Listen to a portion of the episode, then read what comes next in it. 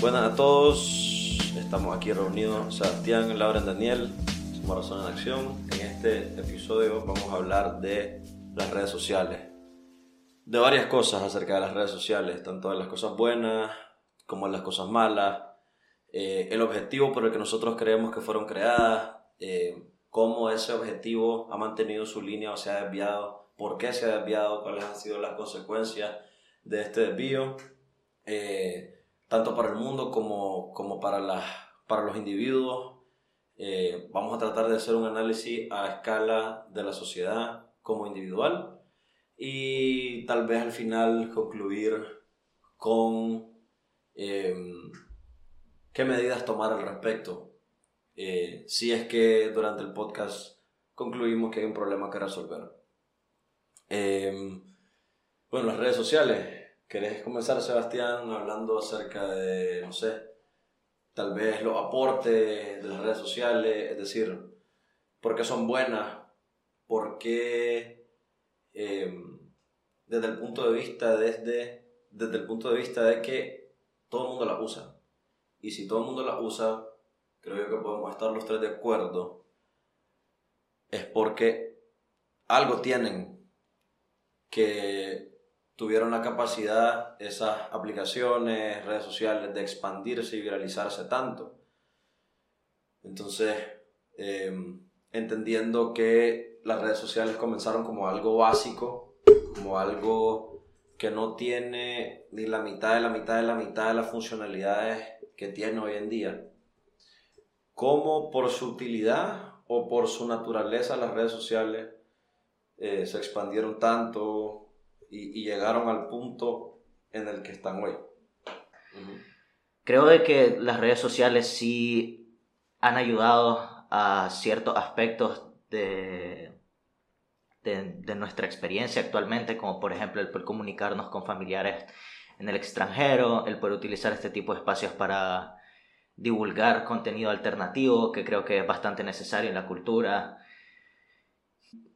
incluso, no sé, podríamos llegar a decir de que ciertos tipos de, emprendimientos, eh, gracias a las redes sociales, han tenido la posibilidad de expandirse y de darse a conocer más.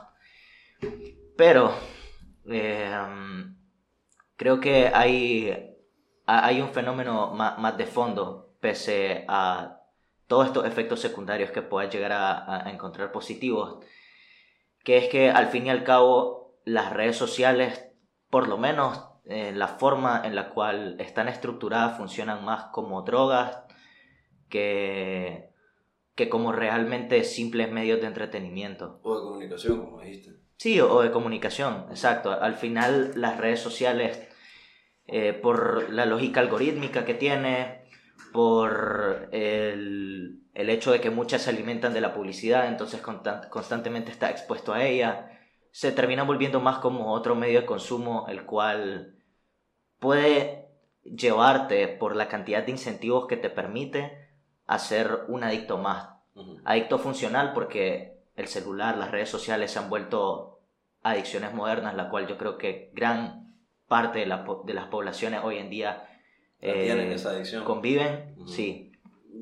entiendo, entiendo todo tu punto, pero yo, o sea, mi pregunta iba más orientada a, a eso, a encontrar las cosas positivas de las redes sociales y, yo creo, como te dije anteriormente, que si las redes sociales lograron expandirse tanto, eh, porque yo recuerdo el Facebook viejo eh, y algunas redes sociales viejas, que, que, pues al final lo que, para lo que fueron creadas es para ser medios de comunicación, para que, para que las personas pudieran comunicarse con otras personas que estuviesen lejos, cuando solo existía, no sé, el celular creo, los mensajes de texto. Entonces, eh, las redes sociales fueron una alternativa a esto.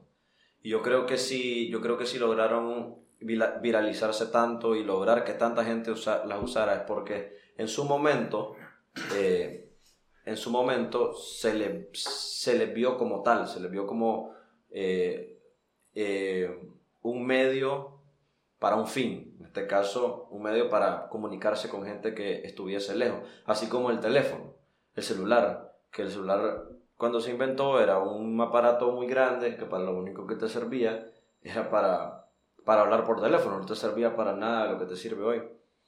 Claro, yo, yo comprendo eso, pero por las propias dinámicas de las condiciones modernas de producción y la lógica de la sociedad de consumo en la que vivimos, las redes sociales, si bien es cierto de que te ofrecían esa alternativa y que mucha gente saltaron a ellas, el enfoque que las empresas tienen acerca de la red social no es el mismo enfoque que el que puede llegar a tener el consumidor que la, que la utiliza, sino ya lo ven desde un punto de vista más mercantil, por así decirlo. Sí, claro, claro. La, la, búsqueda de maximización de, de, los beneficios, la reducción de los costes, todas estas cuestiones. Claro, claro, claro.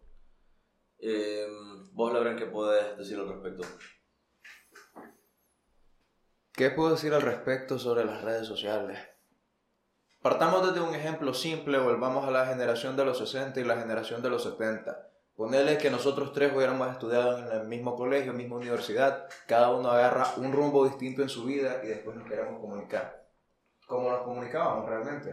Tenías que buscar una guía telefónica y tenías que cruzar los dedos a que la otra persona tal vez estuviera en la región o estuviera viva tan siquiera. En cambio, hoy en día con las redes sociales, pues Está bien el hecho de que puedas estar conectado con toda tu familia, con todo tu círculo de amistad y pues saber qué hacen cada uno de ellos realmente, estar conectados, implica el nombre de una red en la sociedad. Sin embargo, y esta es mi perspectiva, siento que se ha diluido bastante por el hecho, y esto es algo que quiero citar de Sebastián, se ha ocupado de manera bastante agresiva las redes sociales como un método más de mercantilización de todo, el marketing agresivo que se tiene hoy en redes sociales. Y no solamente esto, sino de que quiero citar una parte de En un mundo feliz. Y, es y quiero llamar a la reflexión de que realmente necesitamos tanta tecnología para ser felices si se quiere ver desde esta perspectiva, porque en un, en un mundo feliz de Aldous Huxley, la sociedad de ese tiempo, la, sociedad que tenía el privilegio, tenía todo tipo de tecnología. Prácticamente estaban hasta donde no era dopamina, ya. Entonces, realmente había algo más que el placer. Y entonces vuelvo a la pregunta hacia las redes sociales. ¿Hay algo más allá de esto? Porque como bien dice Sebastián, y estudios lo demuestran, de que la adicción a las redes sociales es igual que una adicción a las drogas. Entonces, ¿hasta qué punto estamos tan sobreestimulados que perdés la verdadera capacidad de socializar en un entorno real? ¿Cuánta gente tiene ansiedad por no estar con el teléfono? ¿Cuánta gente tiene ansiedad de hablar con alguien en persona? Entonces, siento que más allá de tener una utilidad, también ha traído bastantes problemas en relación a, a cómo nos relacionamos hoy en día, tanto con el medio y las personas que habitan este medio si lo quieres ver de esa manera. ¿Qué tan sobreestimulados estamos? Sí, estoy, estoy completamente de acuerdo con eso. Creo que, creo que a pesar de que las redes sociales fueron creadas en un inicio para algo, eh, creo que em, el, el, el, el, boom que ocasionaron fue tanto que tanto los creadores como los usuarios em, se, los creadores se aprovecharon de la oportunidad de negocio que vieron eh, al ver tanta gente utilizando su creación. Y los usuarios simplemente quieren cada día más. Claro, y los usuarios caen en la, en la, en la repetitividad, en la monotonía.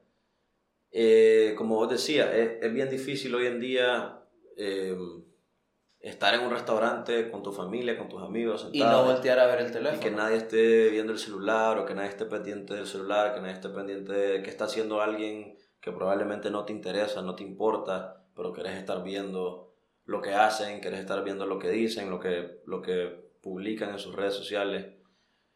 Y yo creo que esto lleva a...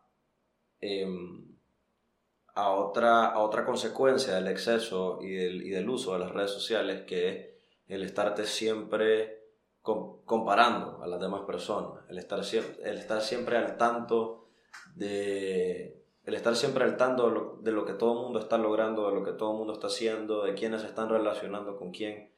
Eso si vos, si vos caes en la, en la trampa de la red social y estás todo el tiempo prestando la atención a lo que todo el mundo hace, eso te lleva a no ser feliz o a sentir que nunca lo que tenés es suficiente o a sentir que... Em, sí, a, estar, a, estarte comparando eh, todo el tiempo a las demás personas y el sentir que todo el mundo tiene una mejor eh, vida que vos, cuando en realidad la única manera de, de, de estar tranquilo y de ser feliz es necesitar menos. Fíjate que esto es algo que quiero mencionar del episodio de la felicidad y nosotros lo hablábamos, las expectativas falsas que una persona puede tener sobre sí mismo. El problema es que las redes sociales, esto es a mi perspectiva, más bien amplifican esas expectativas falsas que vos puedes tener. Te voy a dar un ejemplo sencillo. ¿Cuántos atletas ves en Instagram, por ejemplo? ¿Cuántos atletas jóvenes ves en TikTok? ¿Cuántos levantadores de pesas que vos decís, puta, yo llevo 8 años levantando pesas y no puedo sacar 200 en pecho? Pero yo veo a este chatel de 14 años que puede hacer casi 300 en pecho. Y es una realidad porque a mí me ha pasado. Me comparo con gente que conozco, me menosprecio a mí mismo y digo, puta, tal vez tengo que esforzarme más o puta, tal vez no soy suficiente, pero ¿qué es lo que sucede? Estas personas tal vez están detrás con un gran equipo de marketing, tienen un equipo de por medio que realmente lo está entrenando. Un ejemplo, vos, Daniel, como futbolista, que te comparé tu carrera en el fútbol con la carrera de Cristiano Ronaldo. Sé que es absurda la comparación, pero te puede llegar a pasar. Sí, huevo. Exacto. Entonces, hasta cierto punto, vos dejas de disfrutar la actividad y lo ves más bien como una obligación. Pero ¿para quién es la obligación? ¿Para vos porque realmente la disfrutas? ¿O para que las otras personas de esa red social se den cuenta de que, hay un ejemplo, Daniel juega fútbol, que Tony, ¿o realmente lo disfrutaría? Esto es una conducta que se aprende de la mercadotecnia, la publicidad, que es el buscar ser envidiable. Por ejemplo, cuando uno ve una publicidad, en la publicidad siempre te presentan eh, una estética a la cual vos podés llegar a, a ser parte de o anhelar en potencia si consumís ese producto. Y este mismo comportamiento lo es trasladado ahora con las redes sociales, porque en la, sociedad en la cual nosotros nos estamos eh, sometiendo ya de hace tiempo atrás, incluso previo a que los medios audiovisuales empezaran a desarrollarse y a tener un gran impacto, la imagen eh, como, como medio de relación ya estaba siendo bastante presente en nosotros. Con la publicidad creo que es el mayor ejemplo y esto se ha trasladado, como estaba diciendo antes, al comportamiento de las redes sociales.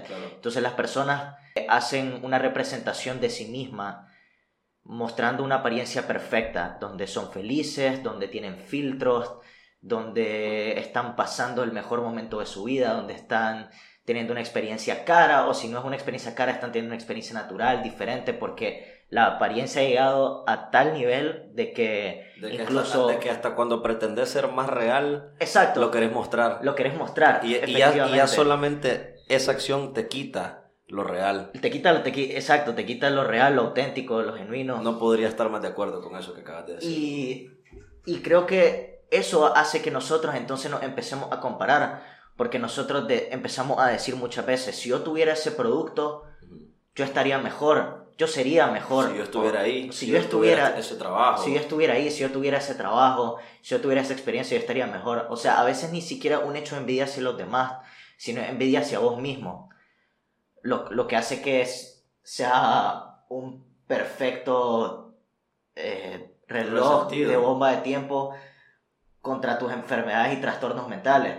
Hoy comúnmente el, el, síndrome FOMO o Fear of Missing Out o en español pues miedo a perderse de algo, creo que es uno de los ejemplos más contingentes y, la, y latentes de esta situación que uno a veces, yo creo que todo el mundo le, le iba a pasar de que ve en redes sociales a amistades pasándosela bien o a gente que uno conoce pasándosela bien en situaciones que uno sabe que podría llegar a estar o que le gustaría llegar a estar y por esa comparación, por esa insuficiencia que uno empieza a sentir, se empieza a deprimir, se empieza a sentir triste y es irónico porque como la propia plataforma te incentiva a la satisfacción instantánea mediante likes, mediante ahora Reels, tenés en, Shorts, ajá, todas estas cuestiones, se vuelve una droga y vos estás constantemente consumiéndola, aunque vos sabes de que te está haciendo mucho daño en muchos aspectos, pero vos sí ahí. O a veces, a veces no necesariamente lo sabes. Saberlo y seguir en ello es peor que no saberlo, obviamente, pero hay personas que no digo, hemos pasado vos y yo por momentos en los, que, en los que yo no pensaba que las redes sociales eran malas.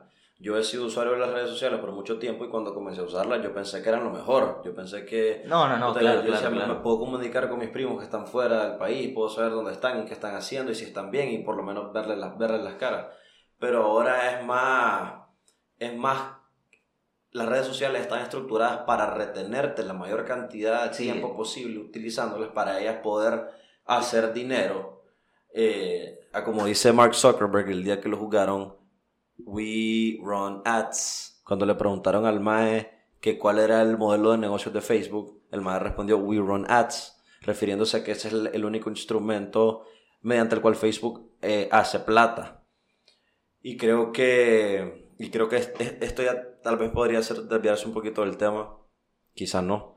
Pero, no, yo creo que no, porque es parte de cómo están estructuradas hoy en día todas las redes sociales. Y es que... Mira YouTube, por ejemplo las redes sociales te rastrean no solamente tu actividad dentro de su aplicación, sino que em, ellos te hacen firmar un, eh, unos términos de uso que nadie lee, porque son millones y millones, no millones, pero son... La aplicación te pide permisos también. Claro, la aplicación te pide permisos, entonces ellos, están rastreando tu actividad, eh, no solamente en su aplicación, sino en, en, otras aplicaciones, lo que vos haces en tu teléfono, que debería ser confidencial, debería ser algo de lo que solo vos estás al tanto, y ellos, ellos utilizan esa información y esa actividad para venderte productos. Por la misma lógica del consumo, porque entonces ya tienen un análisis, ya tienen una base de datos súper grande donde dicen, bueno, este porcentaje de personas les gusta esto, este porcentaje de personas les gusta lo otro, entonces vamos a empezar a, con el algoritmo a recomendarles información, videos, etcétera, relacionados a este tema para que vos mismo te enganches y estés consumiendo una y otra y otra vez.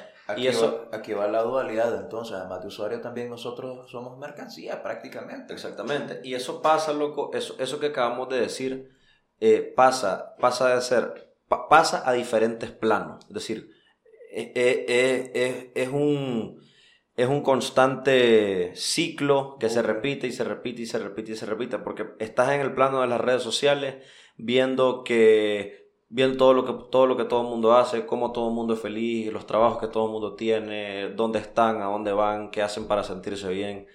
Y venís vos y después venís vos y después replicás lo que esas personas hacen o tratás de ser como esas personas y hacer lo mismo, hacer, publicar en tus redes sociales para que las personas te vean. Y, y esto pasa... Querés, sentirte envidiable muchas veces. Claro. Te puede llevar a ello. Claro, y esto, esto también pasa al plano profesional. En el plano profesional, eh, porque eso también está expuesto en las redes sociales de alguna manera, vos venís y decís, yo quiero, yo quiero ganar más dinero que este man, yo quiero estar en una mejor ciudad que esta persona, yo quiero tener un mejor trabajo que esta persona. Entonces, esa exposición constante y esa, ese estímulo constante de lo que todas las personas están haciendo, uno es antinatural, obviamente es antinatural. Eh, no es natural estar expuesto a, a, todo lo que las redes sociales y todas las redes sociales, no solamente Instagram, Facebook, también está LinkedIn, también está... No es normal estar expuesto a toda esa actividad. Es, demasiada... Es demasiada información. Por demasiada información, exactamente. Estamos recibiendo demasiada información constantemente. Y, eso abre paso a, esta innegable eh, situación de un montón de personas que quieren ser más y para ellos ser más es ser como los demás. Hay, una, hay un libro que se llama Neoentes de un, de un eh, escritor que se llama Miklos Lucas o Miklos Lukács, no sé cómo se pronuncia. Y hay una frase dentro de ese libro que dice eh, no lo voy a citar porque no lo recuerdo exactamente, pero algo así como que puede que los seres humanos de ahora sean más útiles, más productivos, pero eso no quiere decir que son necesariamente mejores.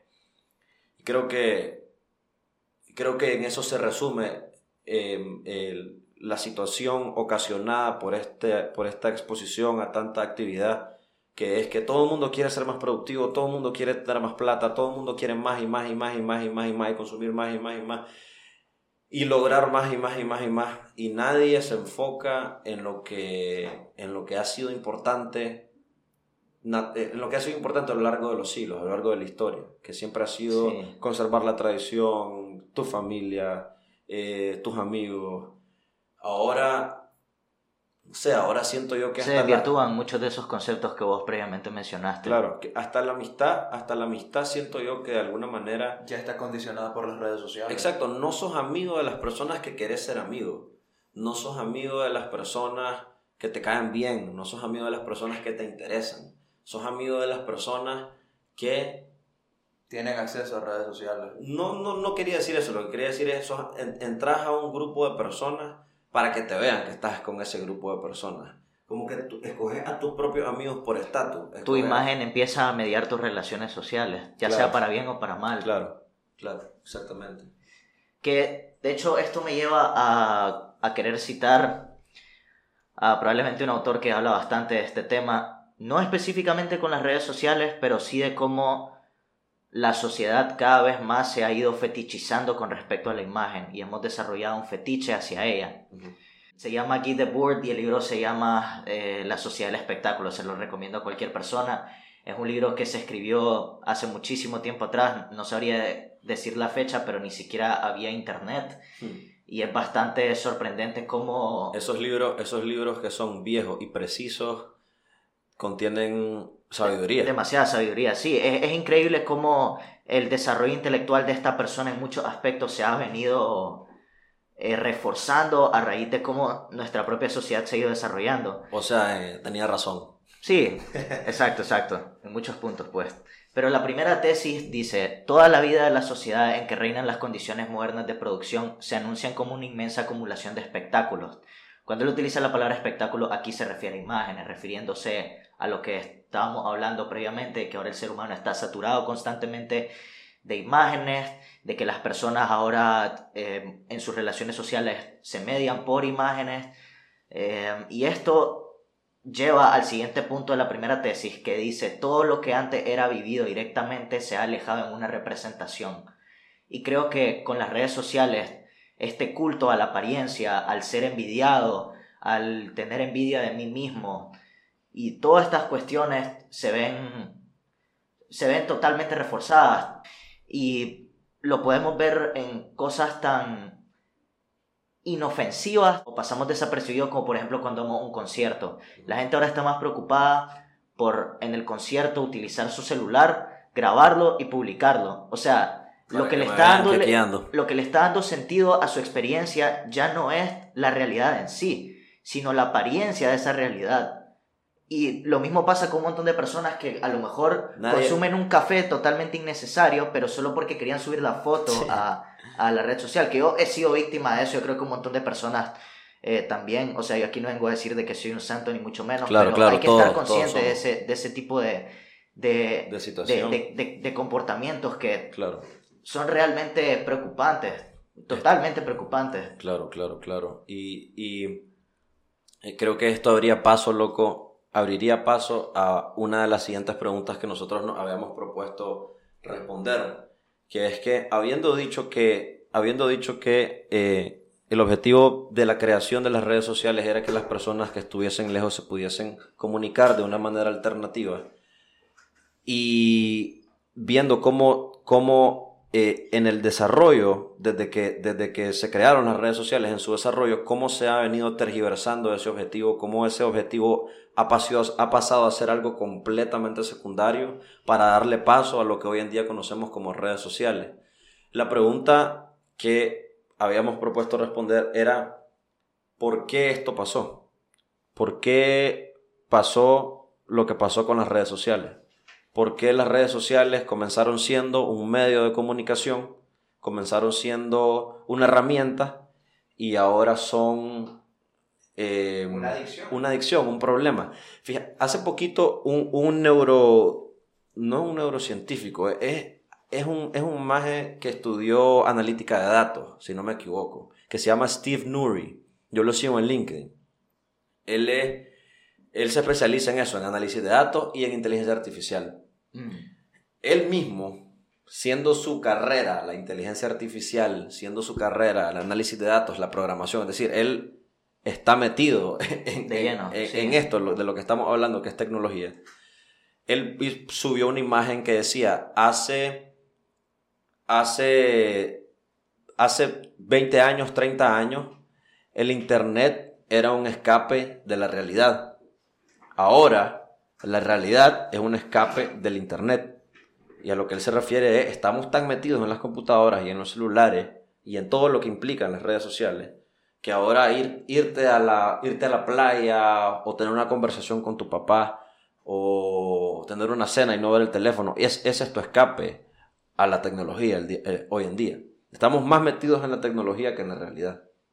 Sí, hasta muchas veces nos hacemos alter egos y somos sujetos eh, o usuarios totalmente diferentes dentro de, nuestro computador, de nuestro, de nuestro celular, en todo tipo de redes sociales, que como realmente somos eh, en, la vida misma. Entonces tratemos de responder eso. ¿Por qué, por qué habrá pasado eso? ¿Por qué, ¿Por qué las redes sociales se abrieron paso de tal manera? ¿Y por qué ahora es casi irreversible lo que ha sucedido? ¿Por qué todos somos víctimas? ¿Por qué, por qué a todos nos llegó? ¿Vos querés decir algo, Lauren? Fíjate que relativo a ese punto, yo siento de que todos caemos víctimas de las redes sociales por algo que se llama pensamiento crítico. Déjame explicar con un libro que es Fahrenheit 451 de, de Brad, de, creo que el nombre de él era Ray Bradbury, algo ahí, bueno. Fahrenheit 451. Tiene una adaptación, tiene una película del 2018, no vean esa película por amor a Dios, sino de que lean el libro. Ok, ¿De qué va el libro y más o menos cuál era el contexto? Cuando este libro se escribió estábamos más o menos alrededor de los años 50, los años 60, entonces está iniciando la Guerra Fría, las cosas secretas y eso. Entonces el libro explica de que eventualmente en el siglo XXI los libros van a desaparecer, se van a considerar prohibidos y la gente se va a enfocar a quemarlos, entonces tener un libro es el pecado. No quiero meterme en muchos detalles del plot principal del libro, pero sí en lo que es la parte de la ambientación. Porque en los hogares de Fahrenheit 451 tenés pantallas gigantes que hoy en día se asemejan a televisores y prácticamente tenía sistemas de comunicación similares a lo que es una Alexa. Te estoy hablando de años 50, estamos en el 2022. Entonces, ¿qué es lo que sucede en el libro? que la gente perdía eventualmente el pensamiento crítico por el hecho de que pasaban bombardeadas de información que no podían comprender. Ejemplo, canciones, pendejadas de la farándula, de la farándula hipotética de ese tiempo. Entonces llegas al punto, hasta a qué punto vos perdés tu verdadero pensamiento por seguir el de los demás o el hecho de perder tu capacidad analítica porque solo puedes leer la primera oración de una noticia. O más bien... Que de hecho, eh, aquí como haciendo un pequeño paréntesis, hoy en día pasa mucho con la capacidad de atención. Las redes sociales, en gran parte, por, por cómo se han ido estructurando ahora con Reels y con Shorts y todas estas cuestiones. Ya ni podemos tolerar películas. Sí, ya, ya, no, ya no puedes ver una actividad a veces ni siquiera por más de un minuto y es algo ridículo, loco, es algo preocupante realmente. Pues lo que iba a decir era que en cierta manera son responsables de, la, de esas enfermedades, esos trastornos que no te permiten por ejemplo, el, trastorno de la atención, de déficit de atención. O sea, es, es, multifactorial, claramente, pero uno de estos factores en la sociedad moderna e, es ese. Podría atreverme a decir de que hasta el tiempo que tenemos de atención promedio es mucho menor al que se tenía hace 50 años. Volviendo al ejemplo de Fahrenheit 451, nuestro personaje principal, eh, no lo voy a llamar un héroe, sino la persona que sale de este sistema, tiene una esposa. Pero su esposa pasa bombardeada 24/7 de información inútil, de gente que ni conoce, que le habla pendejadas a través de la Alexa que representa el libro, esta pequeña estacioncita de redes social. Entonces ella se va haciendo la imagen de que, ah, esta, esta gente se preocupa por mí, son mis amigos, pero descuida a nuestro héroe, Guy Montag, by the way, así se llama el imagen. Entonces, Montag alrededor del libro se hace la pregunta, ¿Realmente mi esposa me conoce, sabe lo que hago, sabe quién soy yo? ¿Por qué nos casamos tan siquiera? Entonces, la premisa del libro, volviendo, volviendo a, lo que es la quema del libro, prohibición de libros, ella logra encontrar un libro escondido en su casa, pero se pregunta, ¿qué es esto? Son hojas de papeles, tiene una carátula, pero no sé qué es. ¿Hasta qué punto podemos evolucionar hacia atrás? No sé si tiene una palabra adaptada de-evolve, si lo querés llamar así. ¿Hasta qué punto podemos perder la capacidad de entender cómo funcionan las cosas? Por el hecho de que estamos sobresaturados de información totalmente inútil. Te voy a hacer una, una pregunta. Y quiero decirlo con las buenas palabras del Nika. ¿De qué hijo de puta me sirve saber qué hace Cristiano Ronaldo en su tiempo libre cuando va al inodoro? ¿De qué me sirve saber qué se harta? Pero hay gente que se muere por saber eso. En cambio, perdés la noción de qué realmente me sirve saber. Un ejemplo. ¿Cómo ocupas TikTok? ¿Qué ves en TikTok, Daniel? No tengo TikTok. Ok, eso es bueno. Vos, vos Sebastián. Mira, Top G. yo actualmente no tengo TikTok. Me lo desinstalé porque también se me había salido de las manos mi consumo. Pero lo mío era un híbrido, loco. Me salían, eh, por ejemplo, pequeños clips de TikToks relacionados a estilo de vida, me salían mujeres bailando, loco. Ah. Me, me salía, me salían, eh, me salían algunas cosas, puta. me salían algunos canales intelectuales, sí, porque yo seguía algunos filósofos, algunos Ya, divulgadores. Ya. Mira, yo, yo te podría comparar a TikTok Y Andrew Tate. Andrew Tate me salía, era fijo que me salía Mira. Andrew Tate. Mira, en, en TikTok, por alguna razón, solo me, sabe- solo me salían cosas tristes. Estaba pasando un mal momento y como que comencé a absorber eso y me quedé, puta, ¿por qué me siento tan triste? Y después me di cuenta, paso horas de mi tiempo en TikTok ¿Qué? viendo cosas tristes. ¿Qué, ¿Qué es esto? Y es lo que ustedes mencionaban anteriormente. Sí, yo creo que. Nuestra información que debería ser anónima, estos más lo ocupan para ya controlarte Sí. a este punto. Es, ¿cómo, ¿Cómo se resuelve eso? Eh, diría yo, siendo, siendo selectivo con el tipo de, con el tipo de contenido que, que consumí, eh, siendo selectivo con las personas que seguí. Eh, no sé, loco, es que ahora siento que todo el mundo como que quiere ser una superestrella, loco. Siento que todo el mundo lo que quiere es... El culto a la apariencia, la, la realidad pierde su significado en sí y lo que nosotros empezamos a percibir como real es la apariencia, la realidad. Claro, siento que la gente prefiere, loco, tener 5000 seguidores en las redes sociales a tener tres amigos de verdad que van a ir a la tumba con boya, ¿sabes? Que si te tuvieran que defender, te defienden. O sea, loco, siento que, siento que la gente está primando, como vos decís, eh, poniendo por delante de lo que es verdaderamente importante y real a, a ese mundo virtual y de apariencias, loco. Sí.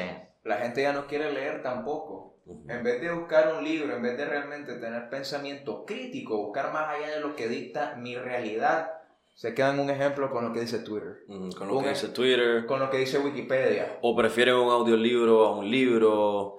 eh, Fíjate que el audiolibro sí es una buena sol- alternativa, no lo voy a llamar solución, es una buena Sí, alternativa. es una buena alternativa. No lo sé, loco. Siento que para los libros. Mira, es que tal vez por mi perspectiva de para qué leer. Yo he llegado a la conclusión personal, y esto es apartando el tema. El tema, sí. He llegado, he llegado a la conclusión personal de que si vas a leer algo, o si yo voy a leer algo, tiene que cumplir dos condiciones. Una, que sea algo que yo quiera leer. Y dos, tiene que ser algo que, que me interese a tal punto de no solo querer leerlo, sino de quererlo estudiar. Porque hay una gran diferencia entre agarrar un libro, comenzarlo de la página 1 a la 300, decir, ya terminé el libro, Y y en un mes, dos meses te pregunto del libro y no te acuerdas de ni verga. Entonces yo lo que hago, y a la conclusión que llegué, es que los libros que leo los quiero entender de verdad. Quiero poderme acordar por el resto de mi vida de lo que leí. Entonces yo leo los libros de una manera que me permita retener la información. ¿Cómo? Leo una vez el capítulo, subrayo las cosas importantes, trato de entender lo más que pueda, y luego cada capítulo lo vuelvo a releer, hago anotaciones por cada capítulo en un cuaderno aparte, que después me pueda yo releer mis anotaciones para entender la, la, la, las citas, palabras claves o el mensaje clave de cada capítulo y de esa manera poderlo retener por más tiempo. ¿Tus anotaciones son lo que vos subrayaste o son tu análisis de lo que vos subrayaste? De las dos cosas. A veces escribo eh, quotes, citas eh, textual y a veces, a, a veces un libro de ambos, a- a- un híbrido de ambos. Hago una cita y después hago un párrafo personal de lo que entiendo. Y yo, o sea, eh, llevo dos libros así, haciéndolo de esa manera, y yo te puedo, yo tres libros, perdón, así, y yo te puedo hablar de, de cosas bien específicas de los libros, y, y, te puedo explicar la teoría de, de, estas personas. Volviendo al tema, y, y, uniéndolo con lo que acabo de decir, hay una, hay una parte de la teoría de Jung eh, que es que para, para él todos los eventos son psíquicos. Psychic events, todo. Tanto los sueños, las visiones, las cosas que haces eh, conscientes, todas son experiencias psíquicas, porque todas tienen un impacto en tu psiqui y psicológico de alguna manera. Sea en esta realidad, o sea en un sueño, o sea una visión, innegablemente tiene un impacto en tu manera de actuar, en tu personalidad. Ya estamos fumando hierba, ¿verdad? Entonces, eh, como parte de esta teoría, él postula que todo tiene un polo negativo o un polo positivo. Es decir, todo lo que existe tiene un opuesto. Ese es uno de, los postulados básicos de la teoría de Jung. La necesidad de que exista lo opuesto. Entonces, en, un, en, el libro que estoy leyendo, que, que, he citado muchas veces en los últimos episodios, porque no lo, no lo, he terminado precisamente porque lo estoy estudiando, no solamente leyendo y además tengo otras cosas que hacer. Em, hay, una, hay un quote que dice, nada, ningún bien, ningún bien puede venir sin provocar en sí mismo un mal. Y eso lo asocio yo con algo que me dice mi papá y con algo que existe en la teoría económica, que es el costo-beneficio. Eh, que es que todo tiene un costo. Hasta lo bueno tiene un costo. Es decir, nosotros estamos grabando este podcast ahorita. Tenemos dos horas de estar aquí reunidos, planeándolo em, y hablando. Pero, ¿qué estamos sacrificando por estar grabando este podcast? Yo podría estar ahorita con mi familia, pasando tiempo con mi familia. Vos, Sebastián, me imagino que podría estar también pasando tiempo con tu mamá, con tu hermano, descansando. Lauren también. Entonces, aún las cosas buenas, edificantes, cuestan algo. Llevan un punto de sacrificio. Llevan un punto de sacrificio. Entonces, a lo que voy es que Jung dice, nada bueno puede venir sin algo malo. Y eso lo, lo junto con lo que hemos estado hablando ahorita de, de las redes sociales, que es que ok, las redes sociales tienen mil cosas buenas, si querés. Pero a la vez tienen mil cosas Pero a la vez tienen, tienen cinco mil cosas malas.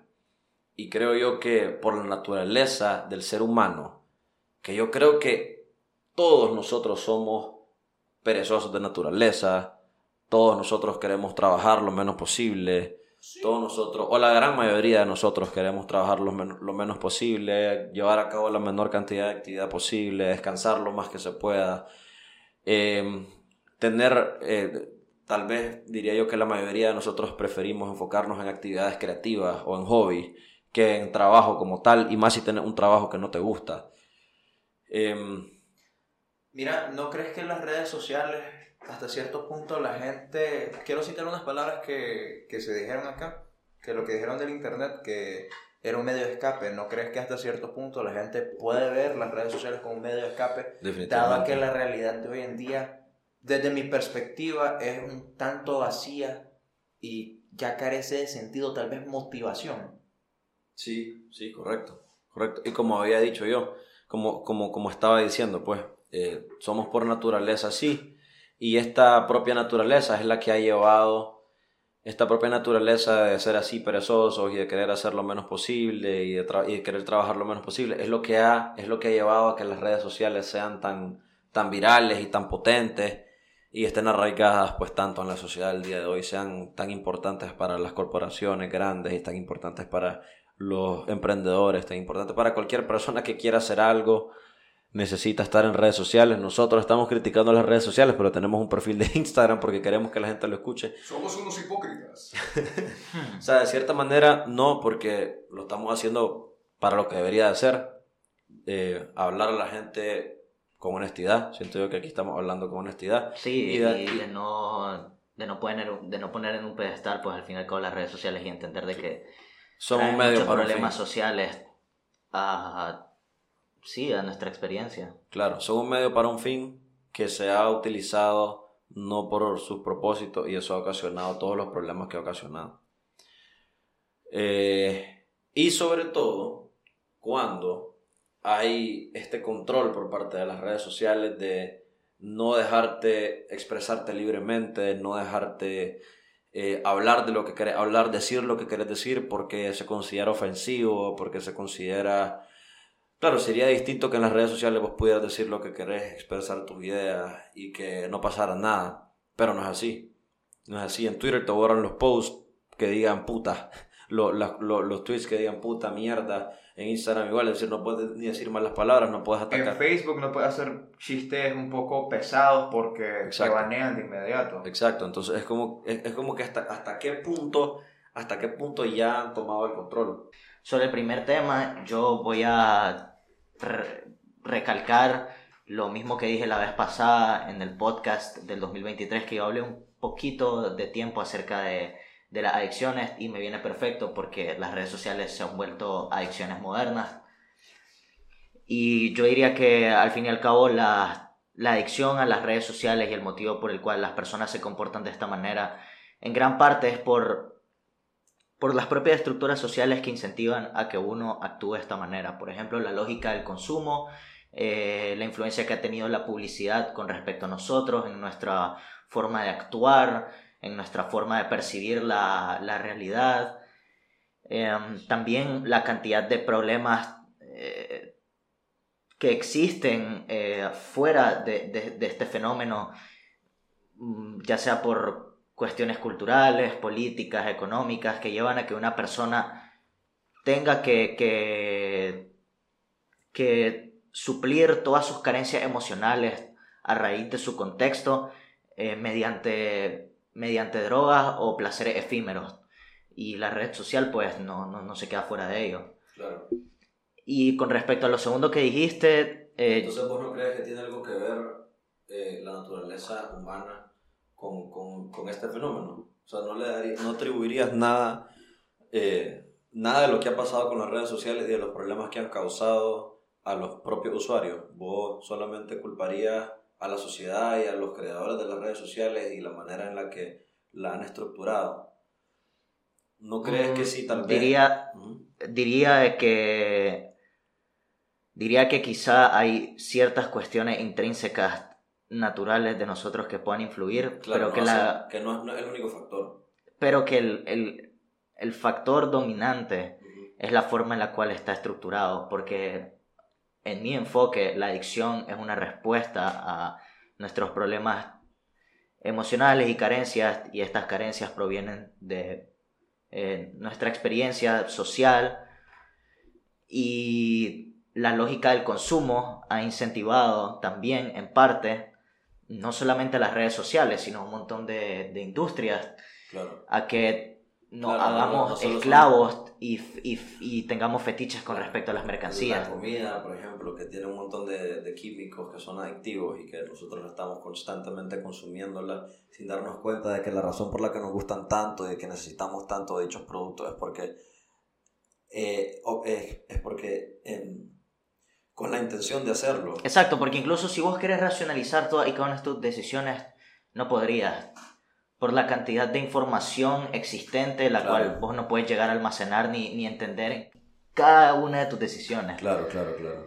Entonces, por eso sí hay un elemento de responsabilidad social que creo que, que, que, sobre, que, sobrepasa, que sobrepasa la responsabilidad individual, no diciendo que no debería existir, sino que una, una consecuencia de la responsabilidad social es la responsabilidad individual.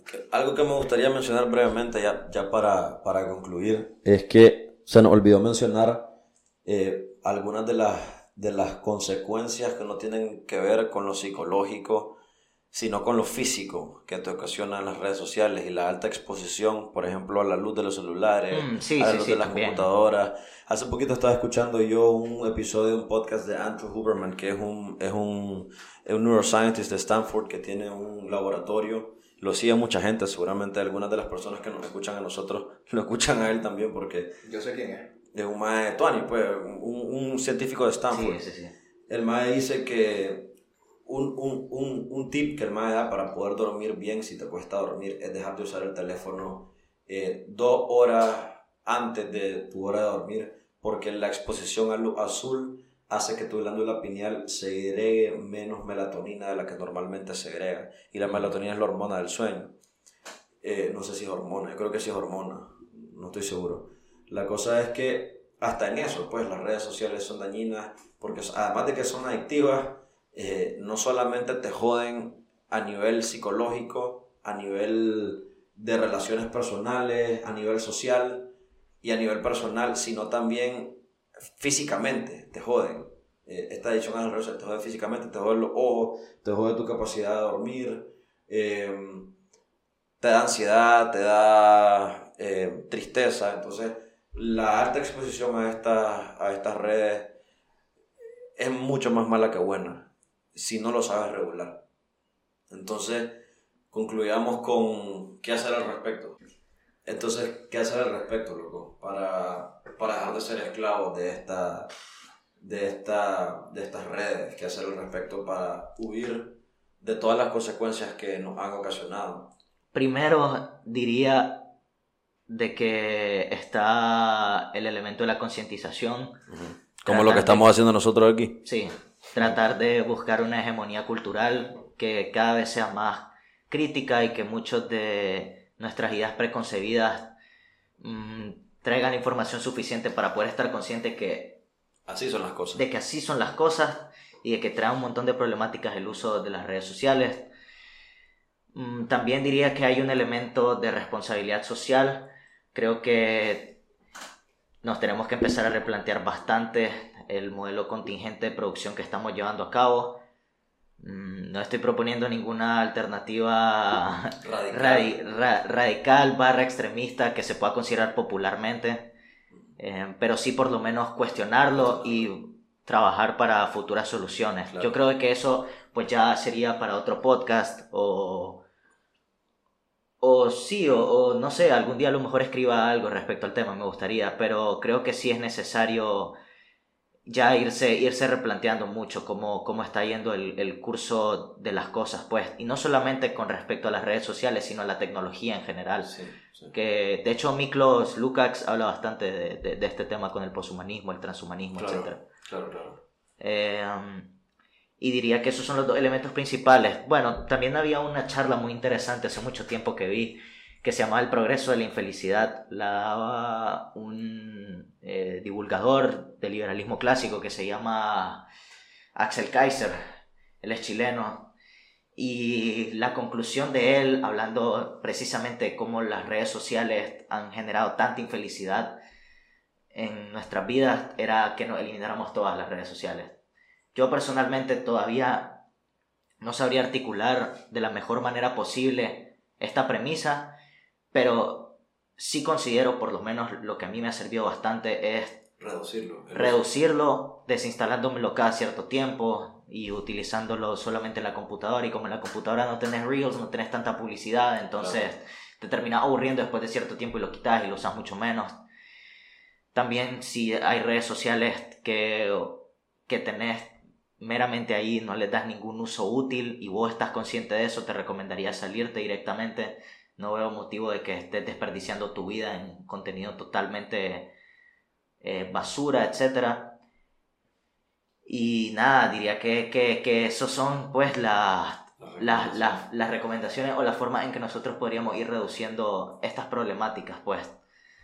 Yo creo, yo, estoy, yo, yo no agregaría mucho más, la verdad, solo diría dos cosas. Uno, ser selectivo con el contenido que seguís, eh, ser incluso selectivo con las personas que seguís, y con las personas que dejas que te sigan, porque todo eso jode el algoritmo, todo, todo eso jode el algoritmo. Eh, y lo segundo es regular el tiempo que le dedicas. Ahora los celulares traen eh, el, el, feature de poder eh, limitar el tiempo en ciertas aplicaciones. Yo diría que comenzar, comenzar a meterse a, esa, a, ese, a ese medidor de tiempo y darte cuenta de la cantidad de tiempo que le dedicas a las redes sociales te va a chocar, primero que nada, te va a chocar y te va a chocar lo suficiente como para decir, puta, tengo que regular esta mierda. Sí, y de hecho toca, porque hablando acerca de algo divertido, antes de que, de que hables, Lauren, ustedes no sé si conocen una aplicación que surgió hace poco, que también es otra red social, que se llama Vireo. No. Ay, Dios, no. Be real es la apariencia En su máxima expresión. en su máxima expresión, pero es la apariencia de no ser aparente. Porque el punto de Be Real es que vos tomes una foto de tu cámara frontal y tu cámara trasera y que suba esa foto una vez al día, todos los días. Pero ¿qué pasa? De que el propósito de la aplicación, entre comillas, es que vos seas más auténtico en redes sociales. Pero nadie lo ha agarrado de esa manera. Claro. Más bien se ha vuelto una forma más de, de, de mostrar apariencia. Este, voy, a esperar, voy a esperar a estar en el lugar más bonito en el que voy a estar en todo el día y en ese momento voy a subir la foto. Exacto, exacto. O también el caso contrario. Tratar de dar una falsa imagen de autenticidad, que era lo que estábamos hablando hace unos cuantos minutos atrás. Claro, claro, claro. Sí, e- es, bien difícil, loco, quedarte con la experiencia ya. Es súper difícil, loco. Es súper difícil ir al mar y ir al mar y que nadie se dé cuenta que fuiste al mar más que las personas con las que fuiste y no subir una sola foto o ir a escalar una montaña y no subir una Exacto, foto. por- e, te, te da hasta a veces como ansiedad, loco, porque ya estás tan acostumbrado a, a ese culto de ser envidiable Ujú. que sentiste que tenés que formar parte de él, loco. Claro, claro, claro, claro. Y, y a, a lo, a lo que iba con lo que estaba diciendo es que, que la solución no es reemplazar estas problemáticas con más redes sociales, sino lo que vos estabas mencionando, limitar el tiempo de esas redes sociales. Y creo que esas aplicaciones son, son bastante buenas. Yo nunca las he utilizado, pero creo que son una medida efectiva Claro. de que el teléfono te, te cancele pues eh, la, la aplicación inmediatamente, que, que te excedas del tiempo. Claro. Estaba revisando Twitter, perdón. Eh, ok. eh, ok, eh, pues yo solo tengo algo que decir. El, el punto tampoco es satanizar las redes sociales, sino con- con- o sea, que todos estemos conscientes del efecto. Yo Sí, yo sí que- satanizo a Mark Zuckerberg y a todos sus allegados, la verdad. Porque esa cosa es una lagartija. Pero sí. ok, vol- volviendo al punto. Volviendo al punto. Eh, si pueden, intenten filtrar mejor el contenido que ustedes ven en, li- en línea, porque las redes sociales sí les pueden servir para ir buscando cosas para aprender realmente. Un ejemplo, mi TikTok hoy en día es más que todo cosas de filosofía y realmente cosas de, de montañismo hoy en día y de Claro, sí. Entonces, es más que todo dosificar el uso, si se quiere llamar así, pero el problema... El problema del ser humano es que siempre buscamos la dopamina a cualquier hora, a cualquier día. Entonces, ese es el gran problema. Es el gran problema. Gracias por escucharnos. Ha sido, como siempre, un placer. Ya puedo volver a Twitter. Ya puedo volver a Twitter. Eh, gracias por escucharnos. Eh, si les gusta lo que escuchan, recomiéndenselo a un amigo. Vayan a seguirnos a las redes sociales, Razón en Acción Podcast en Instagram. Hipócrita. Y. y estamos en todas las plataformas de audio. Suena